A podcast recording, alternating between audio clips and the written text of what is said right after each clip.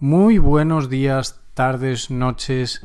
¿Qué tal? Bueno, es un placer volver a estar aquí y en esta ocasión doble placer porque es para comentar pues una película que es la de Air que está basada en principalmente en la historia de por qué Nike consiguió fichar a Michael Jordan en 1984, qué buen año ese, qué buenos años aquellos, y, eh, y, nos cuenta ese desarrollo de cómo la empresa pues articuló esa estrategia, sus formas, y me ha parecido, es de estas películas empresariales, y a mí eh, analizar películas, bueno, pues lo dicho, no es un doble placer tanto ver una película como que por encima pues sea de, dedicada o basada en el trabajo que tú haces y es que hay una grandísima carga de estrategia de marketing en la película Air.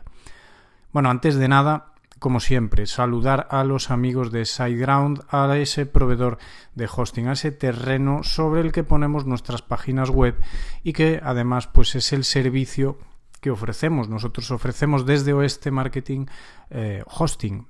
Hosting y nuestro proveedor, por supuesto, no podría ser otro más que SiteGround. Y como siempre, pues eh, ahí están, ahí siguen, pasan los años, cada día más guapos, cada día mejores. Un saludo, Mon, y vamos a retornar al tema del episodio en el cual ya os aviso que va a haber spoilers. Entonces, si no has visto la película y no quieres mmm, spoilers, pues, mmm, pues nada. Pero también te digo, es una película que a mí me hubiese resultado interesante también saber un poco, pues, esto que de alguna manera pues voy a adelantar yo, porque a ver, la historia ya se sabe, se sabe que Michael Jordan pues acabó fichando por Nike y eso lo sabemos todos. Entonces, ¿qué ocurre? Que sí que es verdad que que ese análisis es de estas películas que a lo mejor me vuelvo a ver otra vez. ¿Recordáis? Y ya no es la primera ni el segundo episodio en el que hablo de, películas, eh, que dedico un episodio a películas. Así fue el de, el de Origen, que comentábamos con José María Villarmea esa película, que bueno, es mi película favorita. También os comentaba algún episodio de, de Netflix de, de, un multimillonario indio y bueno, pues esta sería una, como una línea ¿no? de comentar películas. También podríamos comentar libros, ese tipo de cosas. Pero lo que os decía, eh, Air es una película que, bueno, ahora mismo yo la vi en, en Amazon Prime, en Amazon Prime no, en Amazon TV. Entonces, eh, que por cierto, me sorprende la calidad que tiene y el poco uso que yo le doy a Amazon TV o es Amazon TV o Prime TV, bueno, ya, ya me lío. Vamos al, al grano. Eh, lo que os decía, ¿no? Pues es esa historia de cuando Michael Jordan, por poner un poco en contexto, pues está en la, en la universidad, está estudiando en la universidad y da el salto a, a la NBA directamente, al draft de la NBA. Y entonces es aquí donde, claro, las principales marcas de, calzado deportivo, pues se lanzan a por los jugadores que van a ser los rookies del año uh, para ficharlos. Pues ya de aquellas en el 84, que estamos a años luz del marketing de hoy, pues ya eh, andaban detrás, pero a lo bestia, ¿no? ¿Y cuáles eran las tres marcas principales? Principalmente Converse, después estaba Adidas y después estaba bueno, pero a bastante por detrás Nike. Estamos hablando de que en el 84 Nike es una marca que va muy por detrás pues de eso, de Adidas, de Converse. Converse, por ejemplo, eh, si no me equivoco, a lo mejor estoy metiendo un gazapo, pero eh, tenía a Larry Bird y tenía a Magic Johnson. O sea, las dos mega estrellas de la, de la NBA en aquel momento pues estaban con Converse, o dos de las mega estrellas del momento. Y después, pues Adidas también tenía un montón de jugadores, digamos que Adidas y Converse ponían las condiciones, ¿vale? Pero Nike, que de aquellas era mucho más pequeñita, pues ni tenía tanto presupuesto ni tenía tanto poder de cara a los jugadores. Entonces, pues la historia comienza presentándonos a, Sonny Vaccaro, que sería como el, ejecutivo de Nike, que se dedicaba a como a ser el ojeador de estrellas, de, de potenciales estrellas de la NBA para ficharlos, ¿no? Interpretado por Matt Damon, y, lo que os digo es que es que es brutal. O sea, tanto Matt Damon, a mí principalmente Matt Damon y este Phil Knight que lo que lo representa Ben Affleck, Matt Damon y Ben Affleck me parece que hacen unos papelones, pero es que el resto también. Chris Tucker, Jason Bateman y um, bueno, en general espectacular. Pero pero y aquí, bueno, un poco de spoiler no, porque realmente tampoco estoy contando nada del otro mundo. Para mí la protagonista principal de la película, eh, diréis, Michael Jordan. No, Michael Jordan no sale en la película. No sale. Y sale un actor que lo, que lo doblaría, pero sale por detrás, no se le ve. La madre de Michael Jordan, de Loris Jordan. Eh, que la interpreta Viola Davis. Y de verdad, un papelón. Un papelón para mí. Y yo creo que, bueno, podría ser un protagonismo compartido entre Sonny Vaccaro, este ejecutivo ojeador, pero para mí la protagonista es de Loris Jordan. Qué barbaridad de papel. Y es que esto todo está basado en la vida real. Qué barbaridad de mujer. Lo que hizo esta mujer en el año 84 bestial, pero bestial. ¿Qué hizo esta mujer? Bueno, pues como os decía, la película comienza eso, con Sonny Vaccaro, este ejecutivo, pues eh, eso, revisando, buscando, viendo cintas, viendo cintas de vídeo, yendo a hacer viajes para buscar a jugadores, reuniéndose con gente. Eso por una parte y después pues está eso, en las instalaciones de Nike también, por allí, dando vueltas, eh, hablando con, los, con el resto de ejecutivos y vamos conociéndolos poco a poco al resto, ¿no? Eh, otro que tiene un papel muy, muy... Es que lo bueno de esta película, eh, y esta es una de las, digamos, cosas que más destaco yo, las conclusiones que más destaco yo, es el equipo de Nike, el equipo de ejecutivos de aquel Nike, de aquel momento, que era una empresa tan pequeñita, bueno, que no era tan pequeñita, pero que era un granito comparada con lo que soy. Qué combinación de cracks, cada uno de lo suyo, para conseguir el objetivo, ¿no? Me encanta ver ese tipo de equipos en las empresas.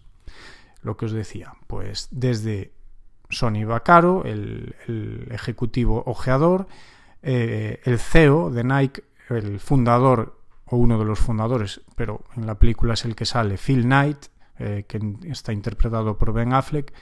Después está Howard White, que fue, era el, ahora no recuerdo bien, algo así como el, jefe de, de relaciones con jugadores. Bueno, tenía un puesto ejecutivo. Después eh, Rob Strasser, que era el jefe de marketing de Nike. Y después estaba el diseñador de, las zapatillas. Ah, no me acuerdo el nombre ahora. Pero también eh, fundamental. Cada uno en lo suyo. Cada uno en su papel. Pero lo bueno era que eran muy buenos cada uno en lo suyo y que se respetaban muchísimo los unos a los otros.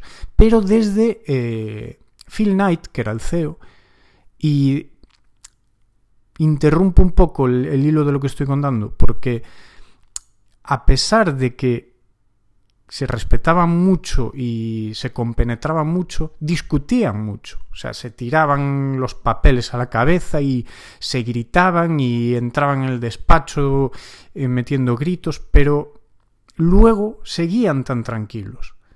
Eh, que bueno, o sea, no quiero decir que tenga que ser así, pero que a veces se discute y es normal y discutiremos y nos pasará con clientes y nos pasará con colaboradores, con compañeros, no pasa nada.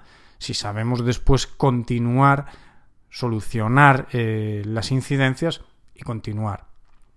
Pero quiero decir que a veces, y ahora en este mundo en el que vivimos, que eh, hay tanta sensibilidad por todo que parece que no se puede discutir, pues yo creo que a veces hasta es positivo y, y no hasta es que a veces es positivo hablar las cosas claras, discutir las cosas y, y saber tener esa habilidad, ¿no? Que la tenían más que de sobra este equipazo de ejecutivos de Nike.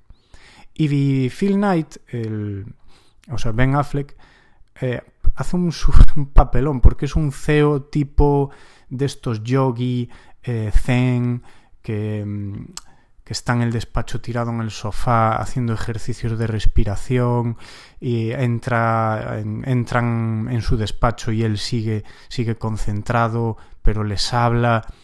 O sea, hace un papel espectacular. Y hace un poco de poli malo, pero bueno, luego sí que es verdad que, que se va mm, que les va dejando a los, a los ejecutivos que, que desarrollen su estrategia, porque ¿cuál es la estrategia?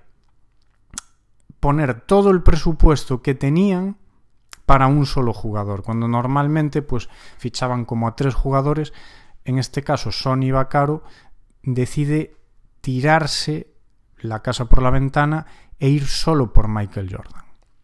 Eh, también había otros jugadores muy muy buenos, había otros pedazos de jugadores, de hecho sale John Stockton, por ejemplo, salen caras conocidas, pero eh, él lo veía claro. Él había visto algo en, en Michael Jordan que, que, le hacía mm, volverse loco por él, ¿no? Y estaba obsesionado, obsesionado, convenciendo a todo el mundo. Al principio todos le decían que ni de coña, que era una locura, ¿vale? Pero bueno. Entonces es cuando también aparece una figura muy interesante, que es la del representante de Michael Jordan, que es el típico así, eh, chulo, rico, ahí con en su despacho con los pies encima de la mesa, hablando por teléfono, eh, todo chulo. Eh, de hecho, tiene conversaciones con Sony Bacaro y, bueno, pues en plan tirándose los trastos a la cabeza el uno al otro. Y lo que os decía, luego cuelgan el teléfono y se ríen, ¿no? Pero mm, el ejecutivo este, pues claro, eh, se lo pone muy difícil a Nike. Eh, les dice que ni de coña, que va a ser Converse o va a ser, eh, de hecho Michael Jordan quería Adidas y lo dice en el también en el documental de Netflix del The Last Dance también lo dice que él quería eh, irse con Adidas. Pero bueno, de aquellas tenía 21 años. Y lo bueno es que además quería un coche, un Mercedes, bueno, el tío tenía así unos caprichos, aquellas tenía sus caprichos. Pero estaba su madre. Bueno, y su padre. Pero sobre todo su madre, que era la que dirigía el cotarro. ¿Y qué hizo Sonny Bacaro? Se saltó, por eso discutían el representante de Michael Jordan y él, se saltó al representante para hablar directamente con la madre. O sea, hizo algo que, que no se debería de hacer. Y consiguió reunirse con, con la madre, pero porque fue a la, a la Carolina del Norte, viajó hasta allí para reunirse con la madre. O sea, eso nos está dando otra lección que es cómo nos, cómo nos arriesgamos, ¿no? O sea, hasta qué punto estás dispuesto a arriesgar para conseguir algo. Y nos deja muy claro este hombre que podía haber dicho, bueno, mira, no es mi trabajo, yo estoy trabajando en una empresa por cuenta ajena, bueno, pues consigo un jugador aquí que está bien y punto, ya está. No, no, el tío quería lo mejor, quería lo mejor y hizo todo lo posible por conseguirlo y se fue a Carolina del Norte a hablar con su madre. Esa conversación que da portada a este episodio es bestial. Eh, para mí es el punto álgido de la película, que es donde realmente conecta con la madre porque le pregunta eh, pregúnteme a qué he venido hasta aquí. Y ahí es donde tienen esa conversación, donde conectan porque saben, los dos saben que Michael es especial. Cuando aún nadie lo había visto eh, jugar en la NBA, ni había empezado a jugar en la NBA, ni se sabía cómo iba a jugar, porque en la historia de la NBA hay muchos, eh, fulls de promesas que iban a ser la leche y al final fueron un desastre, pues los dos sabían que iba a cambiar la historia del baloncesto. Y entonces, pues, de hecho, él, eh, en una, una, estrategia de persuasión bastante buena, pues le dice a ella, mira, cuando te reúnas con los de Adidas te van a decir esto. Cuando te reúnas con los de Converse te van a decir esto otro. Nosotros somos especiales por esto. Principalmente lo que iban a hacer era ofrecerle a Michael Jordan una línea exclusiva para él, una marca exclusiva para él. Y ahí es donde está el germen de todo. ¿no? Y ahí es donde entra este grandísimo diseñador de zapatillas que eh, en tiempo récord, porque todo esto va, va así, va muy, muy, muy sobre la bocina todo, diseña las famosas zapatillas de Michael Jordan, esas primeras, que hoy estáis viendo por la calle porque han vuelto a estar de moda. Eh, las típicas Nike estas de, de altas, eh, bueno, pues esas eran las zapatillas eh, con las que jugó Michael Jordan el primer año. Después, años después, eh, a este diseñador es cuando se le ocurrió lo de la silueta, ¿no? De Michael Jordan con el balón así en una mano, saltando, esa archiconocida silueta. Eso fue después. Y claro, pues la historia es esa, ¿no? Que, bueno, se organizan, eh, sale lo que dice, lo que le dice él a la madre Michael Jordan, va a las reuniones, sale lo que dice él y la mujer ya se da cuenta que Nike es especial que es una empresa americana, eh, Adidas es alemana, Converse pues está muy muy muy por encima eh, y Nike pues tienen ganas, están entusiasmados y bueno pues al final acceden y van a Oregón a la fábrica, bueno a la sede de Nike a reunirse con ellos. Hay fotos de aquella famosa reunión que hay un cartelito, así es como, parece como un cumpleaños que lo reciben ahí a la familia como eh, de Nike Family, eh, Welcome Jordan Family, un cartel, un, una especie de banda ahí puesta en la pared. es todo como muy, muy de cumpleaños, muy, es buenísimo. Y, y lo recibieron así, así.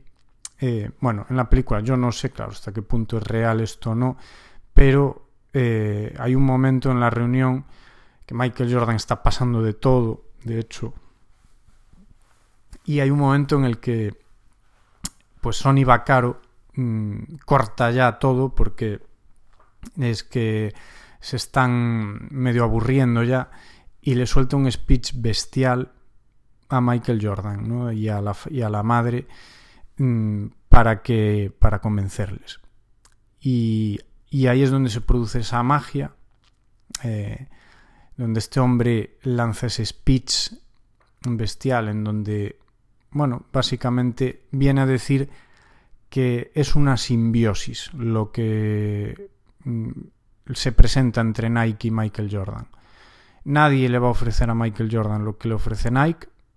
Toda esa línea, eh, esa marca, ese entusiasmo, eh, las zapatillas, eh, todo lo que, le va, lo que ofrece Nike no se lo ofrecía a nadie. Y Nike, sin él, sin Michael Jordan, pues tampoco van a sacar partido para nada a todo lo que, lo que podrían ofrecer. Porque saben que tiene que ser Michael Jordan, no puede ser otro. Si eso mismo se lo ofrecen a otro, no va a salir igual de bien. Bueno, pues ahí está el tema. Y de hecho, pues eh, ya para ir concluyendo eh, en datos, ¿no? El, el tema es que, bueno, se puede ver ahí, ¿no? Cuando los, los ejecutivos eh, están hablando de cifras, hablando unas cifras, pues bueno, mm, eh, intentar recuperar, ¿no? Eran 250 mil dólares el primer año, ¿vale? Para, como contrato para Michael Jordan. Y la cosa es que, pues nada, eh, le pagaban ese dinero y a partir de ahí, pues la marca tendría los beneficios de de, las ventas de, de, todas las zapatillas. Pues, y aquí aquí es donde la madre de Michael Jordan cambia la historia, porque les dice, vale, bueno, a todo esto la reunión acaba, la reunión que tienen allí en Oregón, en la sede de Nike acaba, eh, se van y les dicen, bueno, pues pensaremos ahora sobre todo lo que tenemos encima de la mesa y ya os diremos algo. Se van y bueno, este hombre, Sonny Bacaro desesperado porque no, la, no lo llaman. Y al final lo llama la madre, eh, lo, llama la madre y le dice que, que sí, que apuestan por ellos, pero solo si, si añaden un pequeño detalle que se les había olvidado. Darles un porcentaje a Michael Jordan de las ventas de las zapatillas. De todas las zapatillas que se vendan, un porcentaje en todo el mundo. Claro, esto mm, viene al, da al traste con, con el proyecto, porque eso no se hacía. Eso no funcionaba, no se hacían así las cosas. Eso no se apreciaba ya. No podría ser. Y entonces, entonces, ahí es donde, eh, bueno, pues una escena muy buena en la que, pues Sonny Vaccaro, Matt Damon se va con Phil Knight, el CEO, y le cuenta la historia y dice, no, no lo hemos conseguido por esto.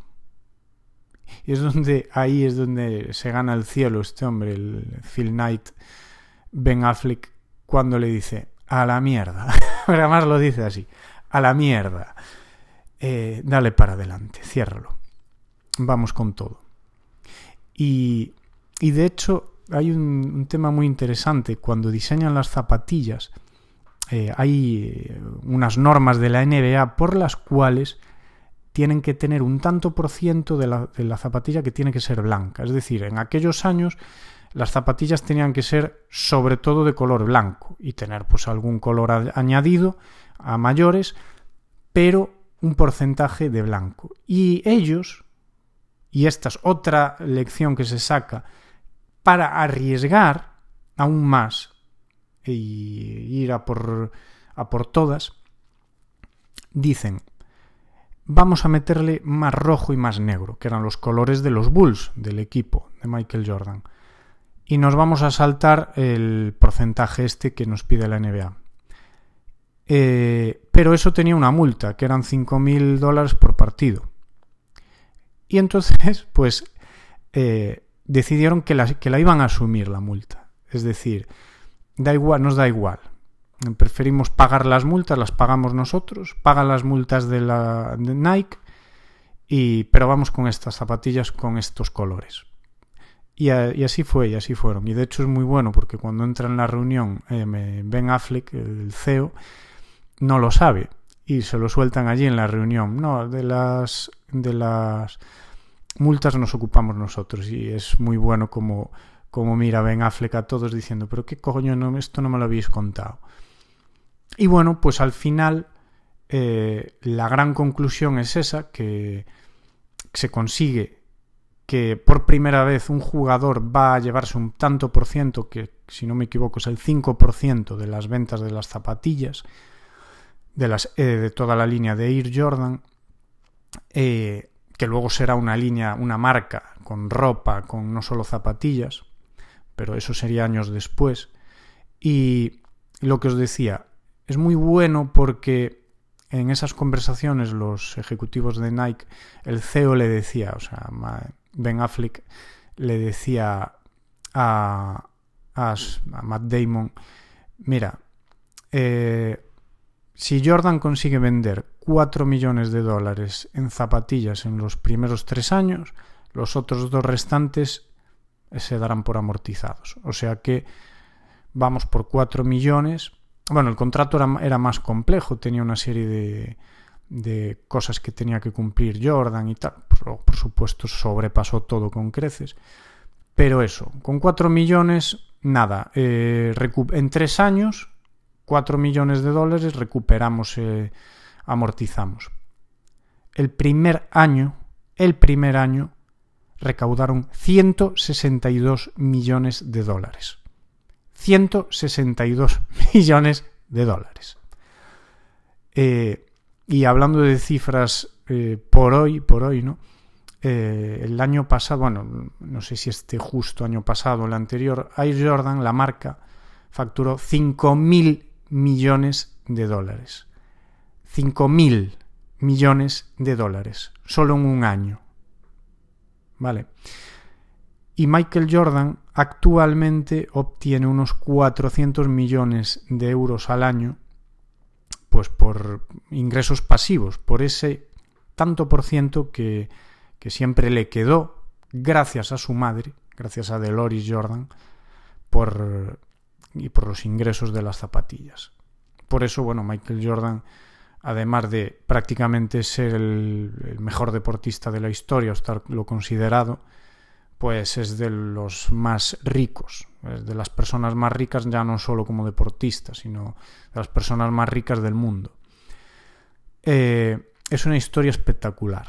O sea, es que es, es, digna de es digna de estudio, es digna de admiración porque es que mm, es son unos ingredientes, es una combinación de personas en el momento, lugar, tiempo, todo, coincide todo.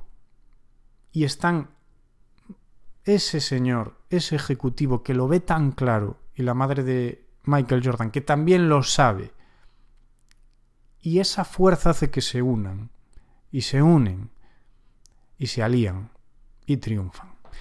En fin, aquí lo dejamos. Muchas gracias por haber llegado hasta el final. Desde luego, te recomiendo que la veas porque es una película para, para verla y disfrutarla. Y, espero que bueno que te haya gustado el episodio. Y nos vemos en el siguiente ya sabéis. Seguimos por aquí por este marketing. Y eh, espero que volvamos a escucharnos muy pronto en otro episodio. Aloja